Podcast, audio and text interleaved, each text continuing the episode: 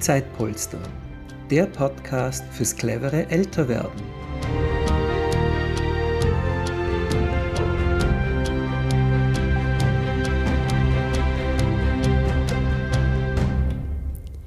Herzlich willkommen zum Podcast Zeitpolster, der Podcast fürs clevere Älterwerden. Mein Name ist Judith Schneider und ich freue mich heute sehr auf das Gespräch mit Dr. Michaela Moser.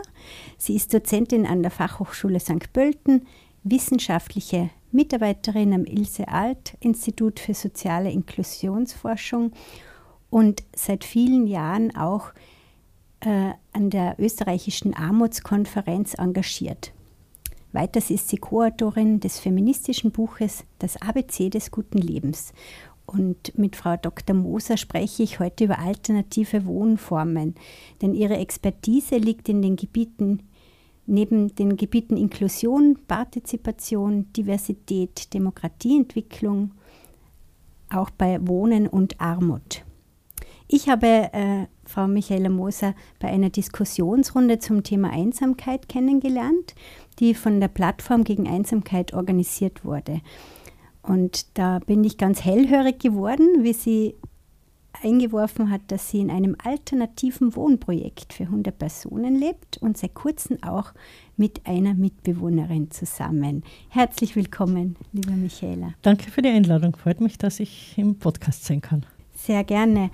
Kannst du uns vielleicht gleich mal erzählen, welche alternative Wohnform ist denn das? Wie lebst du und wie schaut das aus? Mhm. Ja, also ich lebe im Wohnprojekt Wien. Das ist ein alternatives, ja, kann man glaube ich schon sagen, weil es halt nicht das, die übliche Form des Wohnens ist. Es ist ein gemeinschaftliches Wohnprojekt, äh, eben in erster Linie. Also wir sind ungefähr 100 Leute, zwei Drittel Erwachsene, ein Drittel Kinder, wobei gerade die Kinder sind gerade wieder am Zunehmen sozusagen, sind gerade wieder welche dazugekommen, äh, die eben in einem Wohnhaus, also das ist wirklich ein Wohnhaus, ja, wie man sich es halt vorstellt. Also alle haben eigene Wohnungen, ganz übliche Wohnungen mit Küchen, Wohnzimmer, Kinderzimmer, Schlafzimmer und so weiter. Äh, aber eben halt, wir haben dieses Wohnhaus eben gemeinsam geplant, ähm, mit natürlich Architektinnen, mhm. klarerweise, mhm. mhm. aber schon sehr viel da eben äh, selbst mitgestaltet oder gestaltet. Und ähm, wir haben es auch dem Bauträger abgekauft, also es ist ein kollektives Eigentum und wir verwalten es auch selbst ja, das sind ein bisschen so diese, äh, die, die Eckpunkte, die Fakten sozusagen. Es ist äh, siebenstöckig, also ein Erdgeschoss, äh, sechs Wohngeschosse und dann noch ein Dachgeschoss mit sehr vielen Gemeinschaftsräumen. Und äh, es ist eben dieses äh, wichtige Prinzip des gemeinschaftlichen Wohnens. Das heißt nicht nur, dass uns das Haus gemeinsam gehört und wir es natürlich auch deshalb gemeinsam dafür sorgen müssen, dass alles irgendwie auch gut erhalten bleibt, geht es schon auch darum, eine sehr gute Nachbarschaft irgendwie zu pflegen und wirklich miteinander irgendwie und nicht nebeneinander irgendwie äh, zu wohnen. Also das ist ein sehr beziehungsreiches Haus, äh, kann man sagen, mit dem Anspruch schon auch, sich umeinander zu kümmern, ja, Dinge miteinander zu teilen, Dinge miteinander zu tun. Ähm, alles Mögliche, was man sich halt so vorstellen kann. Ein bisschen so ein kleines Dorf. Also eine unserer äh, früheren Mitbewohnerinnen äh, Barbara Nodecker hat auch ein Buch geschrieben über unser Haus und über ähnliche Projekte, das heißt das Siebenstockdorf.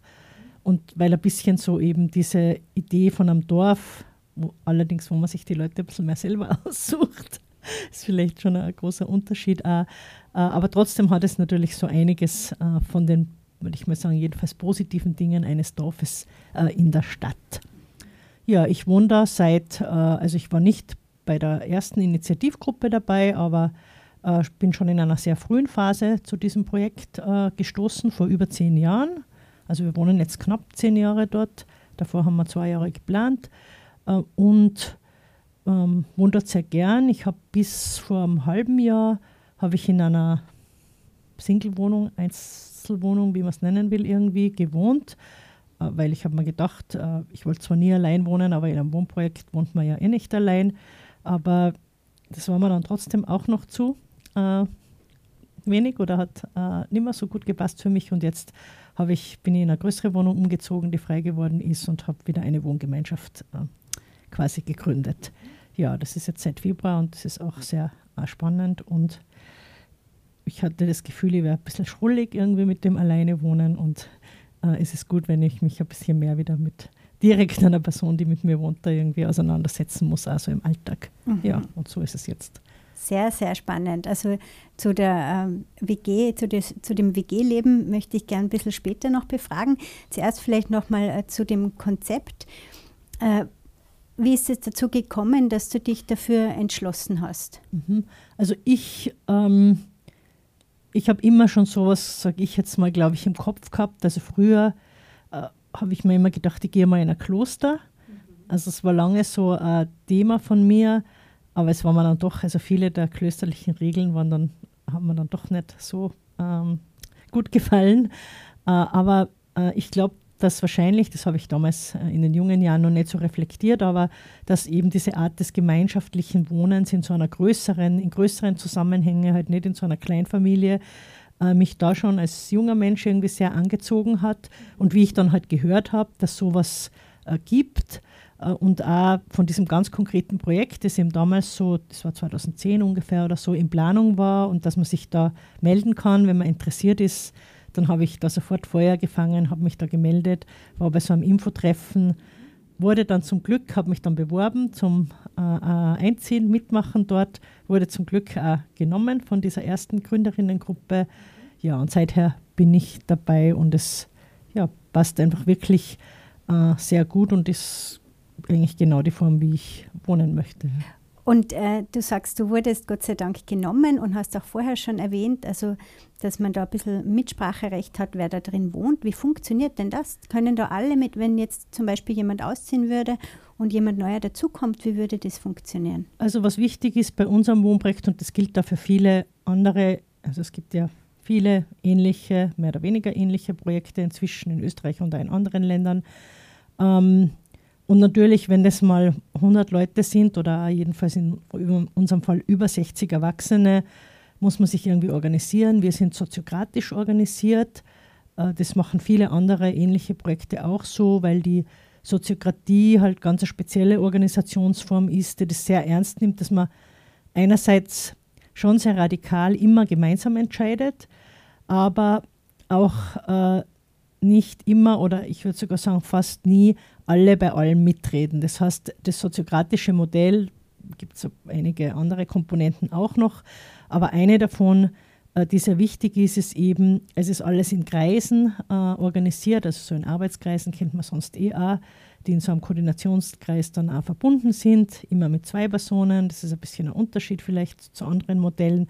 Äh, aber eben die, Kreisen, die, die Kreise, diese unterschiedlichen Arbeitskreise, Projektgruppen, was immer äh, sie dann für einen Namen haben, haben eine sehr große Autonomie. Also das heißt, ein Kreis, der einen Auftrag, äh, eine Aufgabe übernimmt, kann das äh, sehr selbstbestimmt innerhalb dieses Kreises machen und eben zum Beispiel, jetzt sind gerade in letzter Zeit einige Wohnungen bei uns frei geworden, nach sehr langer Zeit, muss man sagen.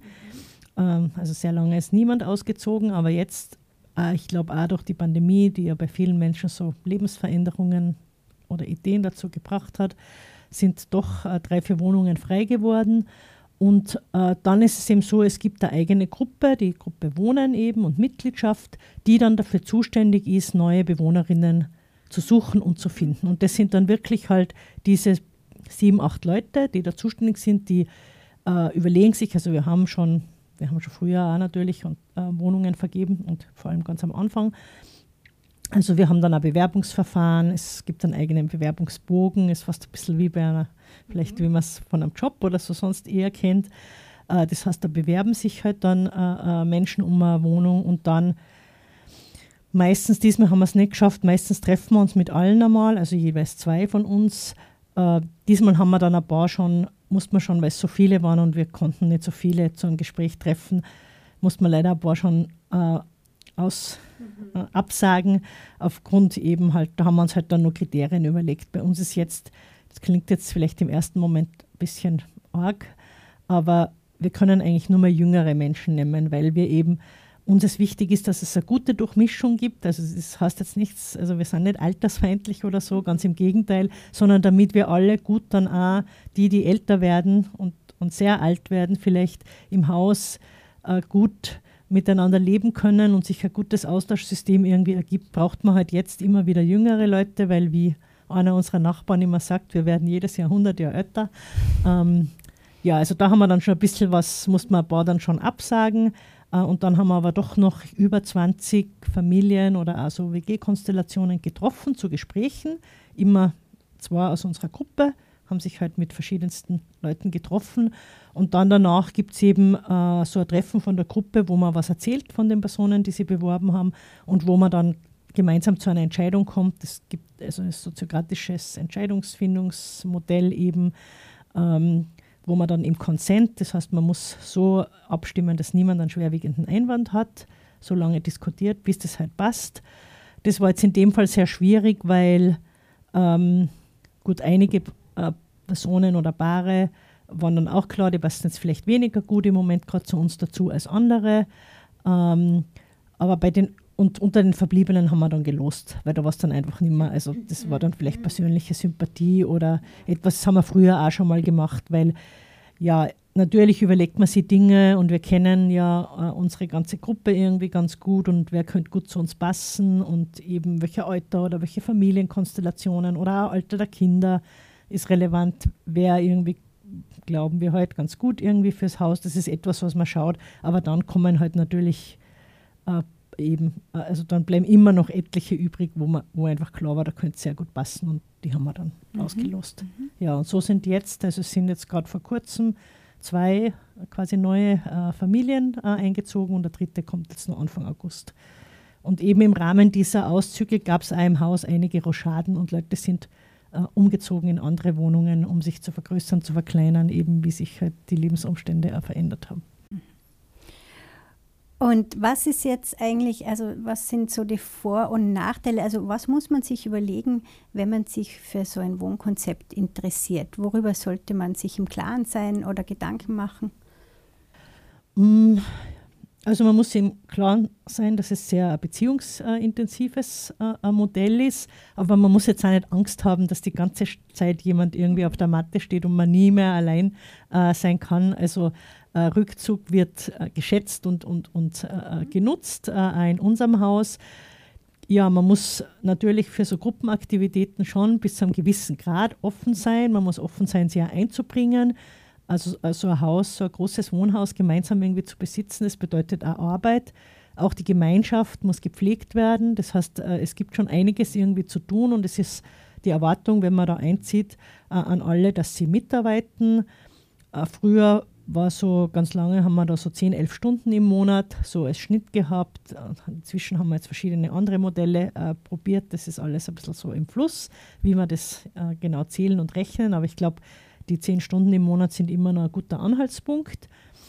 Ähm, ja, und alles, was sich halt sonst natürlich an Gruppendynamik und so abspielt, mit dem wird man halt auch äh, konfrontiert. Aber es ist halt ein unheimliches Lernfeld und auch ein Experimentierfeld, finde ich, wie man eben gut zusammenleben kann.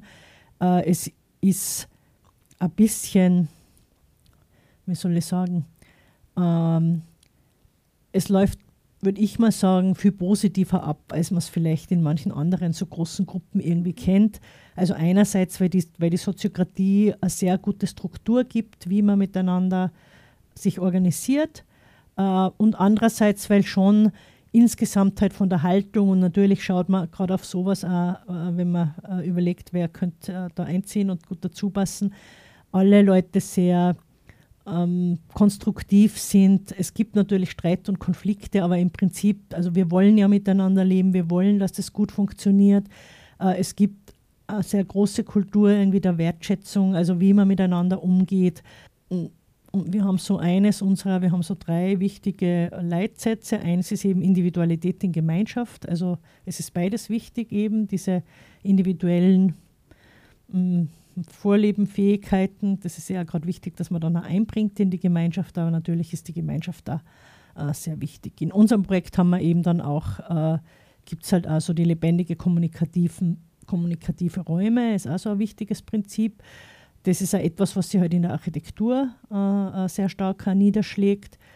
Das ist die Räume, also die Menschen sind wichtig in so einem Haus, aber halt auch die Räume, wie sie, wie sie gestaltet sind, wie wir haben halt sehr Ähm, bei uns am Haus ist sehr speziell, wie die Gänge sind. Die sind sehr hell und sehr kommunikativ. Mhm. Also, man, also man kann da so diese Wiener Basena-Gespräche mhm. sozusagen, also da spielt sich vieles bei uns ab in den Gängen, vor allem auch für die Kinder. Da ist das ein riesiger zusätzlicher Spielraum sozusagen. Wir haben sehr viele Gemeinschaftsräume. Ähm, ja, angefangen von einer großen Gemeinschaftsküche im Erdgeschoss, das vielleicht für mich und glaube ich für viele ein bisschen so das Herz äh, der Gemeinschaft, weil dort sind halt sehr viele Feiern, man wird gemeinsam gekocht, gegessen. Ähm, wir haben einen Spielraum eben für die kleineren Kinder.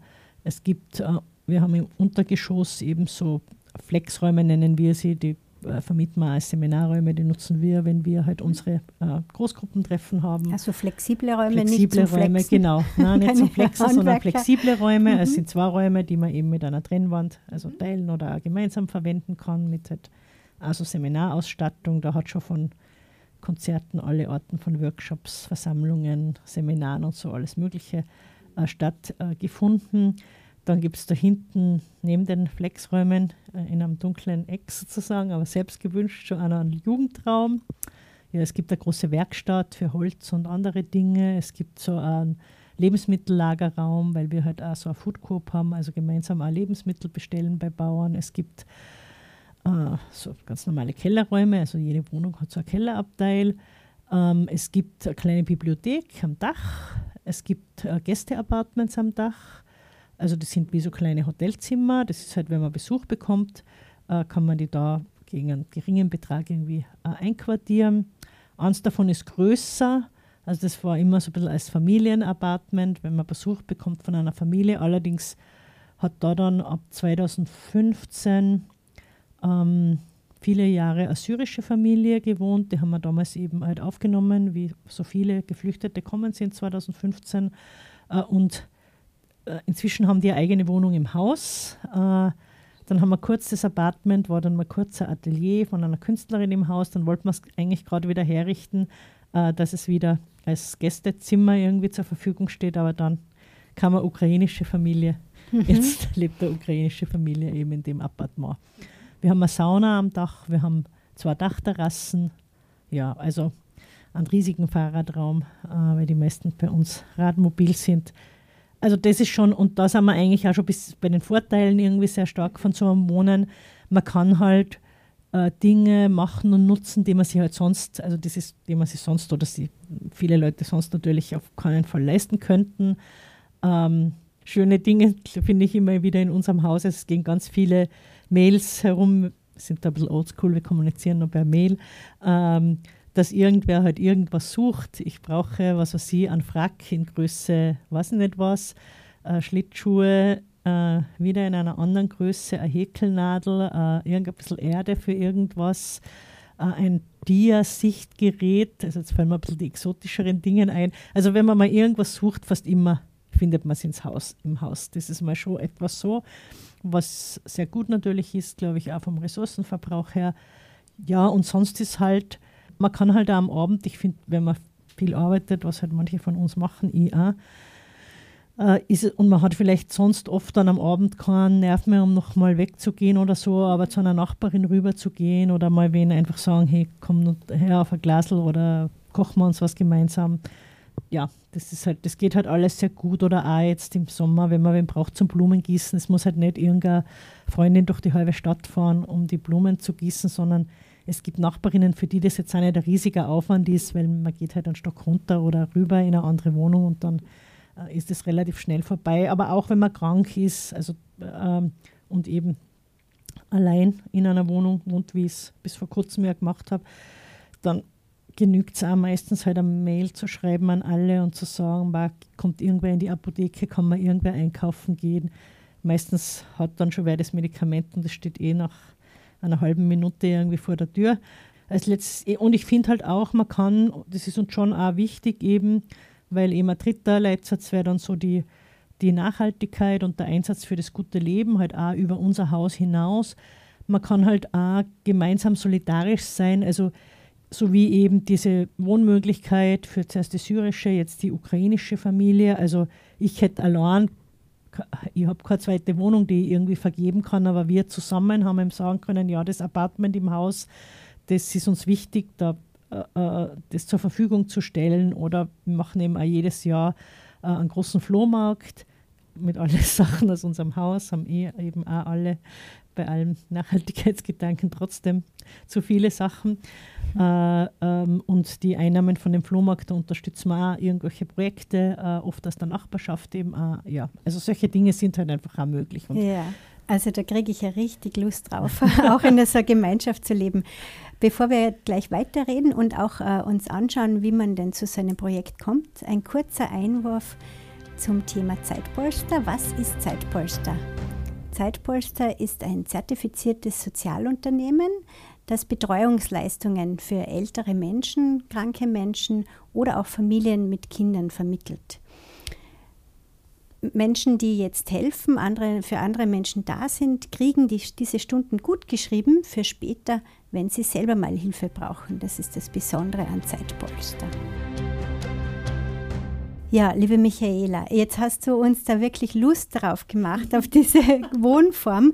Äh, jetzt und du lebst da schon seit zehn Jahren, äh, also da kann man schon ganz gut draufschauen, was funktioniert. Äh, aber es gibt vielleicht schon ein paar Dinge, die nicht so gut funktionieren oder die du jetzt zurückwirkend, wenn du jetzt sagst, okay, wir, wir machen, wir, ich würde das jetzt, wenn ich das nochmal mitplanen würde, was würdest du vielleicht anders gestalten an den Räumlichkeiten oder wo, wo gibt es manchmal ähm, Schwierigkeiten im Zusammenleben? Also zu den Räumen das ist vielleicht so eine wirklich große Lernerfahrung, die wir alle äh, gemacht haben, inklusive der ArchitektInnen, hoffe ich. Ähm, dass da haben wir es ein bisschen übertrieben mit der Individualität. Also das war zwar irgendwie schon auch lustig und das hat auch damals, glaube ich, die ganzen Baumänner äh, vor allem waren es, äh, sehr amüsiert, dass bei uns keine Wohnung ausschaut wie die andere, weil wir die Wohnungen halt sehr, auch sehr äh, individuell in dem Fall mitgeplant haben. Aber ähm, irgendwie haben wir da alle dabei ein bisschen übersehen äh, oder nicht so bedacht, wie, wie sich Lebenssituationen auch ändern und wie dann doch so Wohnungen halt sehr unflexibel sind. Und auf einmal sitzt dann halt äh, nach einer Trennung äh, eine Person, wo ein Teil der Familie ausgezogen ist, allein in einer großen Wohnung und die Wohnung ist nicht so WG geeignet, also man kann das nicht so leicht verändern also dieses, ich glaube, da, da gibt es ja jetzt auch und andere Projekte, die sich schon mehr mit dem Thema Alter und Pflege und so auch beschäftigen, äh, setzen auch eher auf so eben so Clusterwohnungen, also wo man besser dann auch Wohnungen, wo man mehr auf die Zimmer äh, schaut, dass eine Person eben halt ein Zimmer braucht für sich selbst. Und dann gibt es noch gemeinschaftliche Räume, die man und wo man so verschiedene Zimmer dann quasi zusammenlegen kann, aber auch dann wieder verändern kann. Äh, also ich glaube, das, das mit zu bedenken, dass sich eben die ähm, eigenen Lebensverhältnisse ändern und man dann auch wieder andere Art von Wohnung oder Wohnform auch in so einem Projekt irgendwie braucht. Äh, das ist, glaube ich, schon für die, für die ganze architektonische äh, Planung total wichtig und das ist sicher etwas, was ich jetzt am neuen Projekt raten würde, anders zu machen. Mhm. Sonst, ja, ich meine, ähm, also dieses, was bei uns auch jetzt ein großes Thema ist, ist, glaube ich, das ist immer so halt in, glaube ich, allen so Gruppen eben, dieses Geben und Nehmen und wie, es gibt halt natürlich, aber es gibt vielleicht so ein Drittel, äh, die halt sich weniger einbringen. Auch aus unterschiedlichen Gründen, aber natürlich sowas macht dann ein bisschen Unmut, weil irgendwie also wir nennen es dann manchmal so Tischlein-Deck-Dich-Prinzip, hat man dann das Gefühl, also die, die mehr machen eh, dass die manche andere halt glauben, so ein Tischlein dächtig, in der Nacht kommen irgendwelche Heinzelfrauen oder Männer, die da alles irgendwie im Haus organisieren. Und da sind wir aber gerade auch dabei, da hat jetzt wieder ein Prozess begonnen, da gemeinsam nochmal drauf zu schauen, wie ist das eigentlich. Und äh, ich glaube, es ist klar, eben, äh, man hat auch unterschiedliche Möglichkeiten, sich einzubringen, aufgrund seiner Lebenssituation auch. Natürlich ist es mit kleinen Kindern anders. Äh, viele von uns, weil es halt alles engagierte Leute sind, sind natürlich auch in ihre Jobs sehr engagiert. Aber ich glaube, das ist auch etwas, würde ich zum Beispiel sagen, wenn man in so ein Projekt einzieht, muss man schon auch sehen, man kann nicht äh, auf Dauer ein totales Workaholic-Leben führen. Ja, und ich finde, aber da sind wir auch dran als Thema, wir könnten auch ein bisschen konfliktfreudiger sein. Jetzt kennen wir uns ja doch schon recht gut. Also manchmal unser wertschätzender Umgang, äh, sehr schön und gut natürlich, aber manches ein bisschen mehr, glaube ich, auf den Tisch zu legen und auch ein bisschen härter vielleicht anzugehen, wäre gut. Äh, ja, und es ist so, die Beziehungen sind sehr speziell. Ich glaube, es ist sowas zwischen Freundschaft und Nachbarschaft. Also natürlich mit einigen Leuten im Haus ist man auch befreundet, mit anderen ist es mehr schon eine gute Nachbarschaft, da war halt eine Nachbarschaft. Äh, man kriegt sehr viel mit natürlich, viel mehr als sonst in einem Haus und da muss man auch einen eigenen Umgang finden. Also man kann nicht bei 100 Leuten, ich meine, da ist immer was. Mal stirbt der Vater von einer Person, mal hat der andere eine Krebsdiagnose, mal gibt es wo psychische Probleme, Schwierigkeiten mit den Kindern. Man kann nicht mit allem voll mitgehen, ähm, aber, und das glaube ich ist auch nicht immer, also gelingt uns jetzt sicher viel besser als in vielen anderen Zusammenhängen. Also da haben wir sicher eine sehr hohe Messlatte, aber manchmal manches übersehen wir auch, finde ich. Also manchmal, oder man, man, man funkt halt auch ungern irgendwie hinein. Also in irgendeiner, bei aller Gemeinschaftlichkeit gibt es halt dann natürlich doch auch noch privat, ist ja gut so und soll auch so sein. Aber wenn man irgendwas sieht, dass vielleicht irgendwas mit den Kindern, wo man das Gefühl hat, dass das nicht so passt und so, das ist schon auch für uns total schwierig, das anzusprechen. Und ich glaube, mhm. da, ähm, da ist es wichtig, auch noch was zu entwickeln, mhm. wie man da tut. Okay, ja, danke für, für dieses für das Teilen dieser Erfahrungen. Das ist wirklich äh, sehr wertvoll. Jetzt, wie viele solche Projekte gibt es denn oder ähnliche Formen, wenn jetzt jemand sagt, Ma, das möchte ich auch, das, das wäre das Richtige für mich, was kann denn die Person dann, wo kann sie sich ah, umschauen? Also als erstes würde ich mal auf die Website von der Initiative Gemeinsam Bauen und Wohnen gehen. Das ist ein bisschen so die Plattform oder das Netzwerk von solchen Projekten. Ich habe gerade heute nochmal geschaut, weil ich habe auch nicht immer so den gesamten Überblick. Es gibt wirklich sehr viele, äh, also da stehen Initiativen drauf, die es schon lange gibt, aber auch welche, die erst im Entstehen sind. Und das ist wirklich so über ganz Österreich verstreut. Gibt es, äh, äh, also ich glaube, es sind sicher schon über 100, wenn ich das jetzt so, ich habe keine Zahl gefunden, aber so, soweit ich das überblickt habe. Also es gibt wirklich viele, auch im Entstehen, es entstehen auch ständig neue. Also da kann man ein bisschen schauen, auf der Website von der Initiative steht dann auch manchmal dabei, äh, ob es dort freie Wohnungen gibt zum Beispiel oder wann die halt irgendwie auch äh, fertig werden. Ich glaube, viele, die jetzt im Entstehen sind, die suchen auch noch Leute. Äh, also wenn man sich da über diese Initiative gemeinsam bauen und wohnen irgendwie erkundigt, dann glaube ich, kommt man da sehr gut voran. Ähm, wenn man Server starten will, äh, glaube ich, gibt es auch inzwischen sehr viele Informationen unter anderem hat auch einer unserer Mitbewohner oder eigentlich und also der, der Gründer von unserem Projekt, der Heinz Feldmann, der hat auch ein, hat ein Buch geschrieben, äh, das sehr gut nochmal äh, so ein Handbuch eigentlich ist, so wie gründe ich oder wie setze ich irgendwie so ein Wohnprojekt da auf.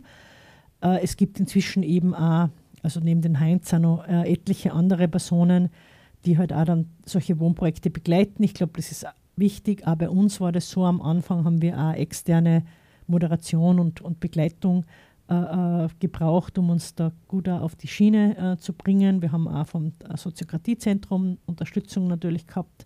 Wie ist denn das mit dem Finanziellen? Wenn jetzt jemand äh, äh vielleicht nur unter Anführungszeichen mieten möchte und sich nicht einkaufen, gibt es da auch etwas? Genau, also man kann sich über, äh, man kann ganz normal mieten. Ähm, in Wien zum Beispiel eben auch über Wiener Wohnen es gibt kleinere Projekte, glaube ich, auch, die so mit individuellem Eigentum äh, auch sind. Das ist aber ab, zumindest ab einer gewissen Größe und ich glaube auch schon bei den kleineren Modellen äh, hat sich das als nicht so günstig erwiesen, weil dann auch immer diese Nachfolge, also wenn Leute das dann verkaufen und individuell verkaufen können und die anderen können nicht mitsprechen, wer da einzieht, dann ist das ein bisschen schwieriger.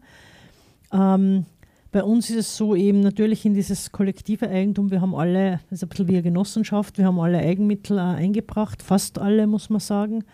Ähm, wir haben ein paar Wohnungen für Leute aber auch ähm, geplant sozusagen und auch vergeben, die keine Eigenmittel eingebracht haben. Also das sind unsere Solidaritätswohnungen.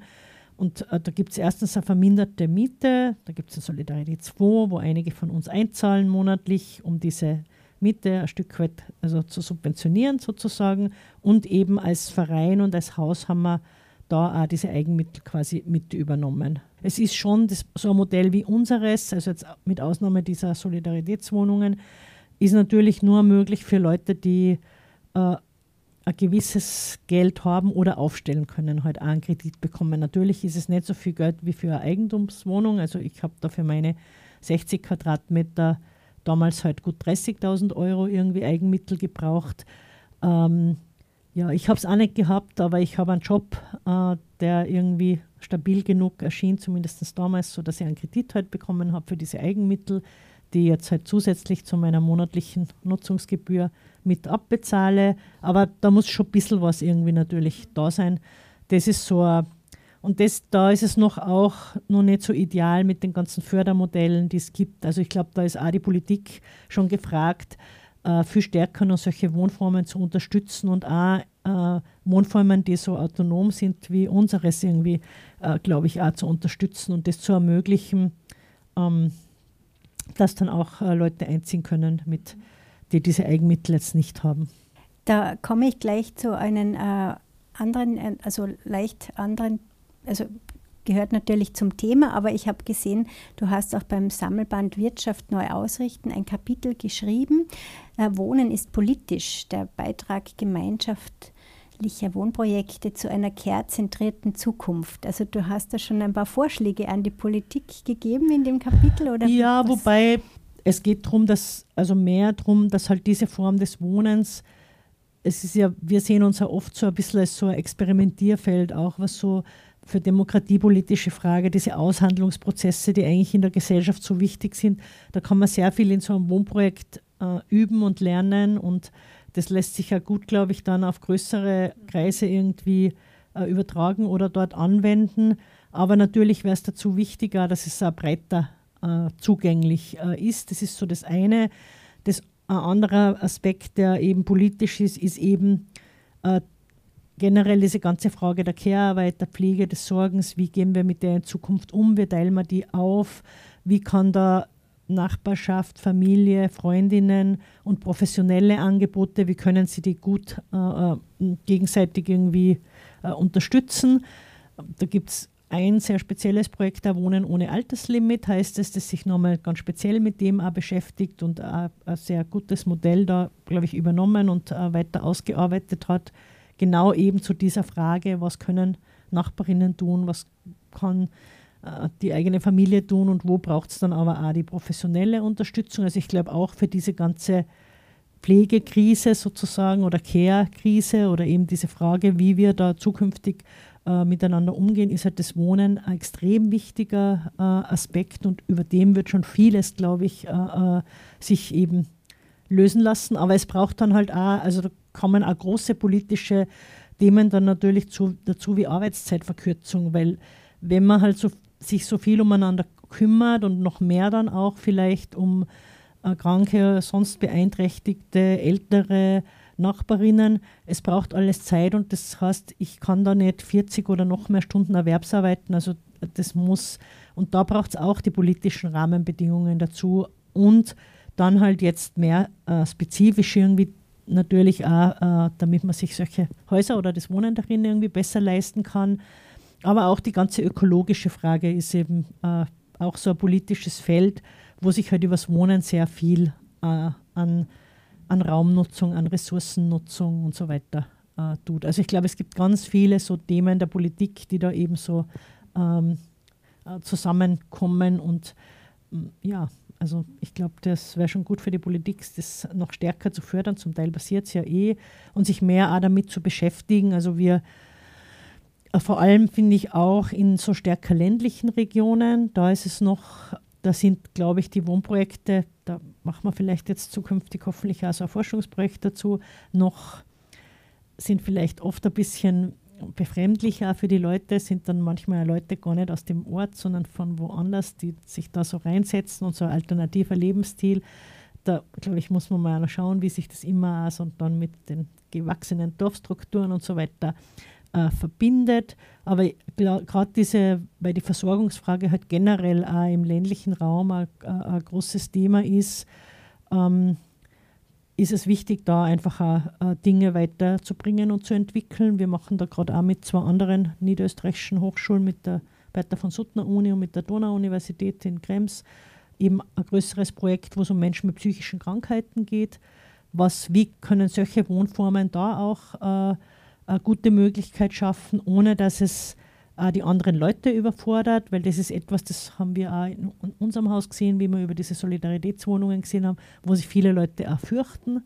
Also jetzt jemanden zu nehmen, ich meine, es ist eh so, dass natürlich unter 100 Leuten sind eh Leute dabei, auch die auch Psychiatrieerfahrung haben oder psychische Krankheiten und so. Aber das, die kennt man halt schon, das ist anders. Also da gibt es viele, ähm, glaube ich, Bedenken auch und Sorgen und da ist es wichtiger zu schauen, wie könnte man sowas auch gut aufsetzen. Ja, das ist ein ganz breites Feld und, ja. und sehr, sehr spannende Ansätze drin. Jetzt sind wir ja schon sehr weit fortgeschritten. Ich sehe gerade über 40 Minuten, aber es ist einfach auch ein großes Thema. Ja, ich würde ganz gerne noch wissen, wie geht es dir denn mit deiner WG-Mitbewohnerin? Ja, also mit der, mit, also mit der, mit, mit der Bewohnerin und auch mit der ganzen Wohnsituation geht es mir sehr gut. Ich habe sozusagen Bewohnerin plus ein äh, bisschen auch noch zusätzlichen Bewohner, weil eben äh, ich, ähm, äh, zu mir ist eben eine Freundin äh, eingezogen, deren Mann äh, macht gerade so ein Sabbatical und ist, ist, so ein bisschen in der Weltgeschichte irgendwie unterwegs und sehr wenig äh, irgendwie da. Aber wenn er da ist, dann wohnt er auch in dieser Wohngemeinschaft. Also wir sind auch manchmal zu dritt. Ähm, waren wir am Anfang beim Einziehen und werden wir dann auch wieder sein, denke ich, im Herbst. Ähm, ja, die meiste Zeit jetzt aber waren wir zu zweit. Das ist sehr ähm, ja, es ist sehr schön. Also äh, es ist äh, etwas, was ich mir ja auch äh, explizit irgendwie gewünscht äh, habe. Ich habe dann Glück gehabt, dass sich das so ergeben hat, sage ich jetzt mal, mit dieser Freundin, die ich schon lange kenne, mit der ich auf Urlaub war, wo jetzt vieles schon, mhm. ähm, ja, schon, wo man schon, weiß, wo man passt. schon ein bisschen was weiß, ja, genau. Ja. Das glaube ich ist schon wichtig. Ähm, und man muss wieder ein bisschen flexibler irgendwie werden, weil man kann nicht alles so machen, wie man es halt jetzt Jahre gewohnt war. Und da, äh, ich habe da schon auch jetzt viel gelernt in den letzten Monaten. Also man muss irgendwie so, in dem Fall glaube ich, passt wirklich das Wort Toleranz, äh, toleranter irgendwie werden und flexibler, weil man merkt dann eigentlich erst, wie viele man so eingeschliffene Dinge hat und man glaubt halt, dass ich, also es geht so, ich mache die Kühlschranktür auf und denke mir, warum stehen die Eier da herunten, die sollen doch oben stehen. Und dann äh, der zweite Gedanke ist dann gleich, dass ich mir denke, du spinnst, das ist ja völlig, also das ist ja nur, weil du sie jetzt die letzten zehn Jahre immer da hingestellt hast, aber eigentlich ist es ähm, ähm, ja ganz egal oder man redet halt drüber. Ja, ich glaube, man muss halt auch äh, etliche Dinge besprechen. Also man muss schon äh, äh, kommunizieren. Mm, es ist jetzt eben nicht so, weil die Leute fragen uns dann, und habt ihr einen Putzplan und so weiter. Also ich glaube, wenn man einmal, äh, so wie wir halt, also jetzt über 40 oder über 50 irgendwie ist äh, und und man weiß, wie man gut kommuniziert oder so, man redet sich halt die Dinge äh, aus. Also man braucht jetzt kein, mhm. äh, keine ja. zehn Gebote sie aufhängen wie in einer WG-Küche oder so, sondern also wir sagen eben also für uns eine wichtige Vorbereitung auch aufs Alter und mhm. das, dass nicht mehr alles so nach dem eigenen Kopf irgendwie gehen kann. Wunderbar. Liebe Michaela, eigentlich wollte ich auch noch mit dir über das Thema Altersarmut sprechen, aber dazu haben wir wirklich jetzt keine Zeit mehr. Vielleicht schaffen wir es ja, dass wir uns ein weiteres Mal treffen. Sehr gerne, ja. Ja, wunderbar. Dann würde ich dir jetzt die letzte Frage stellen äh, unseres Podcasts, die wir immer stellen, und zwar, was zählt im Leben? Also ich glaube, es zählen die Beziehungen, also diese verlässlichen Beziehungen, die es ermöglichen, eben auch wirklich die eigene Bedürftigkeit deutlich zu machen. Also, dass man sich traut äh, und äh, zu sagen, wenn man was braucht. Das glaube ich, das ist ein, ganz ein wichtiges, so eine, eine Lehre bei uns im Haus, wo wir schon alle besser drin worden sind, zu sagen, ich brauche Hilfe, ich brauche Unterstützung. Also, dass die Beziehungen so, aber natürlich geht es nicht nur um die Hilfe, Unterstützung, dass man auch viel Spaß miteinander hat und vieles miteinander tut, aber dass Beziehungen äh, eben so sind, dass auch das möglich ist, hm. dass man ja, hilfsbedürftig sein kann und dass es und da hilft es einfach, wenn es ein großes Netz an Bezogenheit ist, glaube ich. Und ja, für sowas sind so Wohnprojekte ideal. Perfekt. Vielen, vielen Dank für dieses schöne Gespräch. Sehr gerne.